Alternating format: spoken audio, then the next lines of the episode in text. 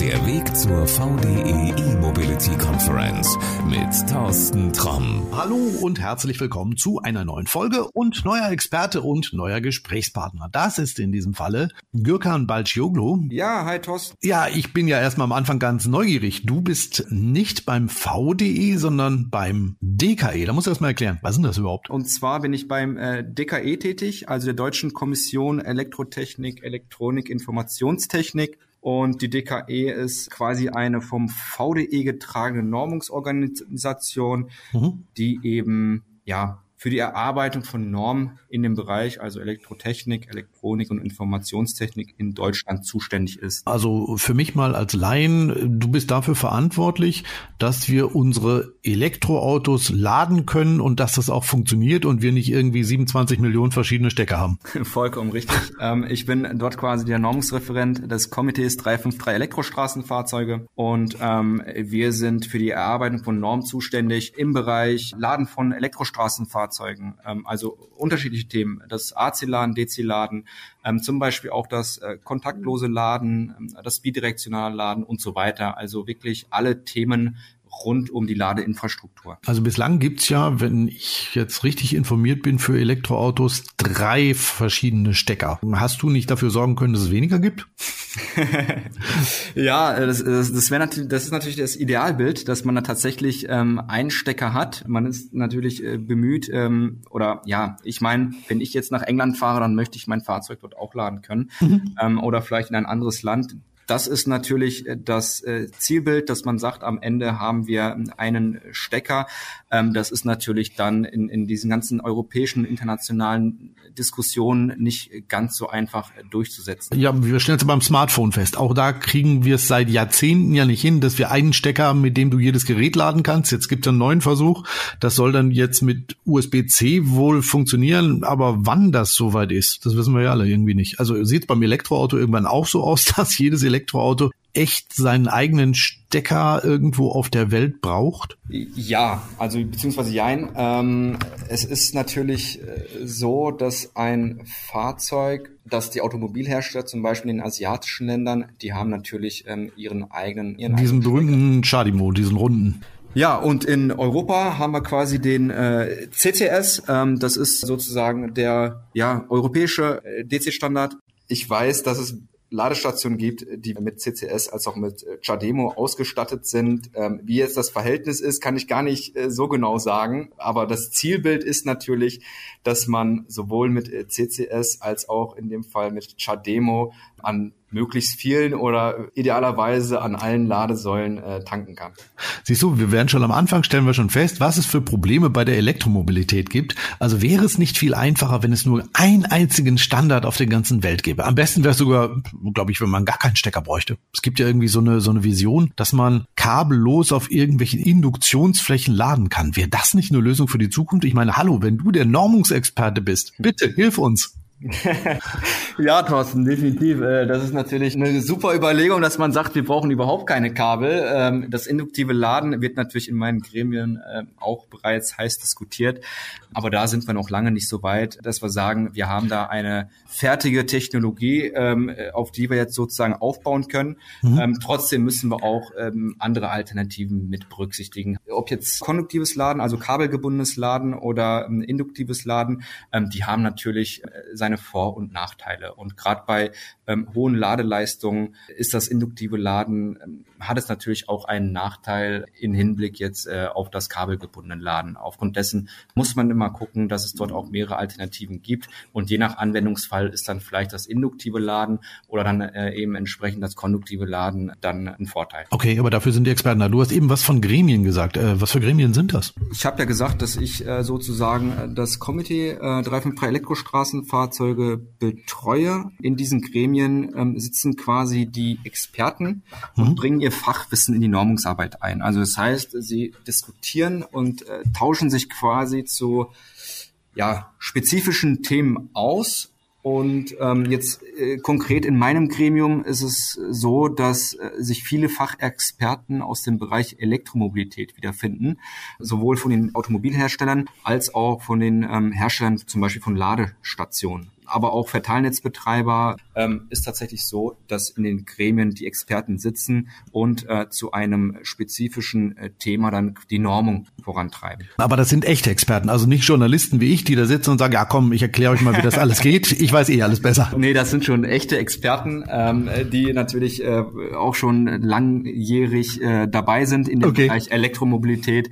Ähm, auch du, Thorsten, hast die Möglichkeit, du hast zwar nicht, ja, du, du hättest quasi auch die Möglichkeit, ja. Daran teilzunehmen, beziehungsweise an der ja, Normungsarbeit, sage ich mal, vielleicht in einer anderen Art und Weise teilzunehmen. Trotzdem hast du die Möglichkeit, bei Normen auch hm. deine Kommentare mit einzubringen vielleicht noch mal ganz kurz. Es wird wahrscheinlich viele geben, die die Prozesse dort nicht kennen. Man arbeitet etwas aus, stellt einen Normungsantrag und wenn dieser genehmigt wird, das ist quasi das äh, Go, dass das äh, Thema dort vorangetrieben werden darf, äh, beziehungsweise mhm. wann mit der Normungsarbeit startet. Und da ist es so, dass die Experten arbeiten da einen Normentwurf aus. Dieser Normentwurf wird der Öffentlichkeit zur Verfügung gestellt und jeder Bürger, also auch du, Thorsten, hast das Recht zu sagen, Moment mal, da ist ein Thema, was ich gerne noch äh, besprechen möchte oder ich habe da noch einen Kommentar, da stimmt was nicht. Okay. Du könntest quasi deinen Kommentar dazu abgeben. Das heißt, der Expertenkreis müsste sich dann tatsächlich deinen Kommentar anschauen und müsste, müsste darüber entscheiden, ob die Norm dahingehend geändert werden muss oder nicht. Also wirklich jeder Bürger ähm, hat quasi das Recht in der Normung dann mitzuarbeiten. Und, und jetzt ähm, wissen wir alle, warum das so lange dauert, bis eine Norm feststeht. Ja, genau. Absolut richtig. Also ich habe mir äh, damals, als ich neu eingestiegen bin, auch immer die Frage gestellt, warum dauert das denn so mhm. lange? Wir haben unsere Arbeitskreise, das müsste doch äh, viel schneller gehen. Aber wie bereits gesagt, also es da sind so viele Prozesse miteinander verknüpft und äh, da müssen Fristen eingehalten werden, Kommentare müssen besprochen werden meistens kommen so viele Kommentare, dass man sagt, äh, da ist äh, noch ein zweiter Entwurf notwendig ja. und dann kann sich sowas natürlich dann auch schon über mehrere Jahre ziehen, bis tatsächlich so eine Norm dann äh, auf dem Markt frei verfügbar ist. Eine spannende Sache. Jetzt lass mich mal den Bogen schlagen zur VDE E-Mobility Conference. Wird man denn dort mehr zum Thema Normung oder kommende Normen erfahren? Ja, definitiv. Also ähm, vielleicht noch mal ganz kurz. Ähm, wir haben gerade über ja über Normung und äh, darüber gesprochen, dass es sehr Zeit zeitintensiv ist. Mhm. Ich möchte vielleicht an dieser Stelle noch erwähnen, dass es auch Projekte gibt, die äh, von der Bundesregierung gefördert werden, um eben die Normungsarbeit äh, in Deutschland voranzutreiben, um ein Stück weit auch die Experten, die ja auch in unseren Arbeitskreisen ehrenamtlich mitarbeiten, zu, zu entlasten ja, da gibt's ein Projekt, zum Beispiel, da denke ich äh, an Elster, da bin ich auch äh, Projektleiter. Das ist so ein, so ein, so ein Steuerprogramm, ne? Das kenne ich. ja, aber Elster mit A. Also ah, Elster okay. mit ER ist das Steuerprogramm, Elster mit A ist das Förderprojekt. okay. aber vollkommen richtig. Und das ist quasi ähm, ja ein Projekt, welches vom Bundesministerium für Wirtschaft und Klimaschutz gefördert wird, um eben die Elektromobilität zu stärken, beziehungsweise den Bereich Standardisierung und Normung in der Elektromobilität äh, zu, zu, zu fördern oder weiter voranzutreiben. Ja. Ähm, es, es ist ein Projekt, was über drei Jahre läuft. Ähm, es läuft tatsächlich noch bis Mitte nächsten Jahres mhm. ähm, und äh, besteht aus, ähm, das Konsortium äh, besteht sowohl aus dem Verband der Elektrotechnik als auch äh, weiteren Normungsorganisationen und wie bereits gesagt, das Ziel ist es einfach, die Normung und Standardisierung im Bereich der Elektromobilität zu entwickeln und die ganzen Themen ähm, äh, quasi voranzutreiben. Und da sagen alle immer, die Politik tut nichts. Stimmt nicht, die tut doch was. Ja, absolut richtig. Also ähm, die Politik äh, tut was. Man sieht es auch, also dass äh, Themen, die in meinen Gremien behandelt werden, zum Beispiel das Thema bidirektionales Laden, das äh, findet sich ja auch zum anderen im, im, im Koalitionsvertrag wieder. Wir kennen auch alle die EU-Verordnungen und die CO2-Grenzwerte, die jetzt mhm. auch in den nächsten Jahren gesenkt werden sollen, die Klimaziele und so weiter. Und deshalb ist da schon ein sehr großer Fokus drauf auf dem Thema ähm, Elektromobilität. Ich möchte vielleicht noch mal ganz kurz äh, auf deine Frage eingehen, ob man auf der Mobility-Konferenz auch was zum Thema Normung und Standardisierung ähm, erfährt.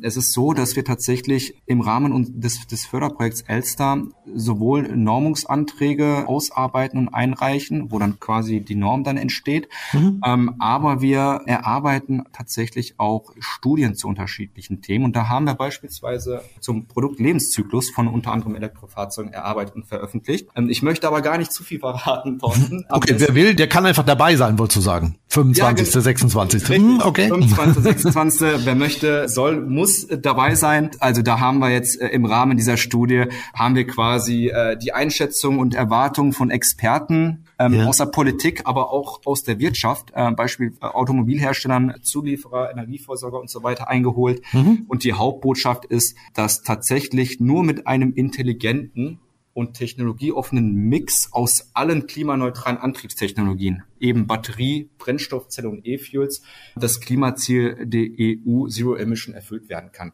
Eine sehr spannende Studie.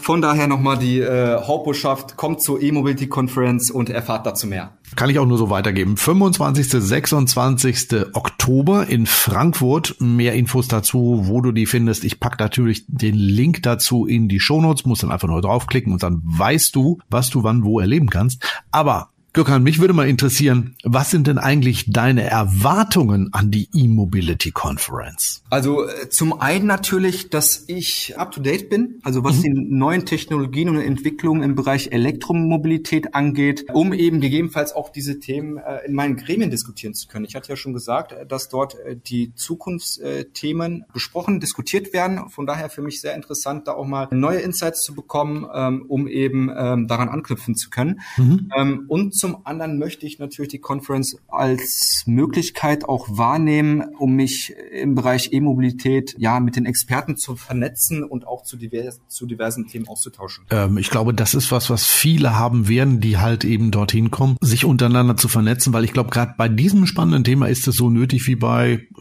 wahrscheinlich in unserer Zeit kaum irgendeinem anderen Thema. Absolut richtig. Es ist ein sehr, sehr brisantes Thema ähm, und da ist die Vernetzung und das Networking sehr, sehr wichtig. Gökhan, mich hat äh, mein Autohändler gefragt, äh, diese Konferenz, ich habe mit ihm drüber gesprochen und hat gesagt, sag mal, wäre das eigentlich auch für uns ein Thema? Also sollten wir da auch als Autohändler vielleicht mal hingehen und uns umhören, was im Bereich E-Mobility demnächst passiert? Ja, auf jeden Fall, Thorsten. Also ähm, das ist wirklich nicht nur jetzt äh, für den äh, Experten, der in unseren Gremien sitzt, äh, mhm. entscheidend oder für die, für die, die aus Automobil äh, oder von den Automobilherstellern kommen, sondern sicherlich auch, äh, so wie du es angesprochen hast, für die Autohändler. Auch die müssen ja die Fahrzeuge vermarkten, verkaufen. Mhm. Ich meine, die verkaufen das Auto, kriegen von den Kunden ja auch die Rückfragen und wo es vielleicht mal hapert und äh, Probleme gibt. Und genau solche Sachen äh, könnte man doch auf der E-Mobility Conference äh, mit den Automobilherstellern mal diskutieren oder Fragen, die von dem Kunden quasi zurückkommen, ähm, dort mal adressieren bzw. Äh, besprechen. Und darüber hinaus ist natürlich auch wichtig vielleicht für die Autohändler,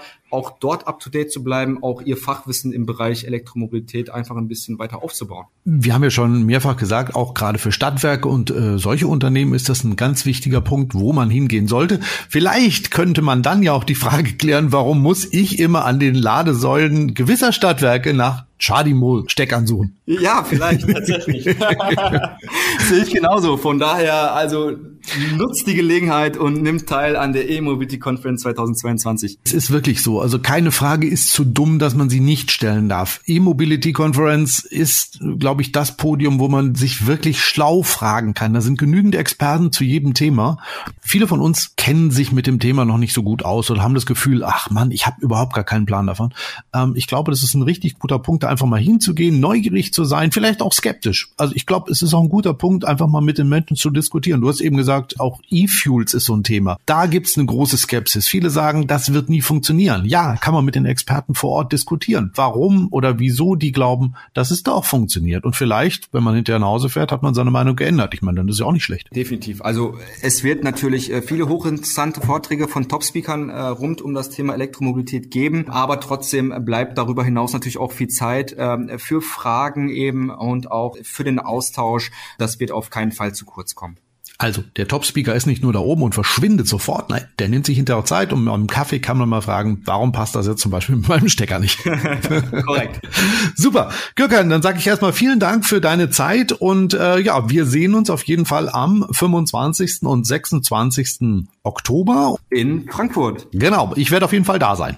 Ja, Thorsten, ich bin auch vor Ort und freue mich wahnsinnig, auch die Experten dort kennenzulernen, aber natürlich auch dich kennenzulernen. Ähm, von daher cool, dass du dabei bist und ähm, ich freue mich auf die E-Mobility Conference. Gut, dann sehen wir uns alle da und wenn du jetzt sagst, jawohl, ich will auch mit dabei sein, wie gesagt, in den Show Notes ist der Link, klick drauf und dann weißt du mehr. In diesem Sinne, wir sehen uns. Ich sage vielen Dank für deine Zeit und bis bald. Bis dahin. Das war der Weg zur VDE E-Mobility Conference.